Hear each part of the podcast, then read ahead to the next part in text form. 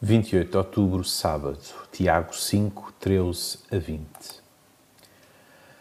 Quando algum dos vossos estiver em sofrimento, recorra à oração. Quando estiver contente, cante louvores a Deus. E quando alguém estiver doente, mande chamar os responsáveis da igreja para orarem por ele, derramando óleo sobre ele em nome do Senhor. Esta oração feita com fé dará a saúde ao doente e o Senhor há de restabelecê-lo e se cometeu algum pecado, será perdoado. Portanto, devem confessar uns aos outros os próprios pecados e orar uns pelos outros para serem curados. A oração atua poderosamente quando é feita por uma pessoa justa. É a graça bendita, a bênção de se dirigir ao Senhor através da oração.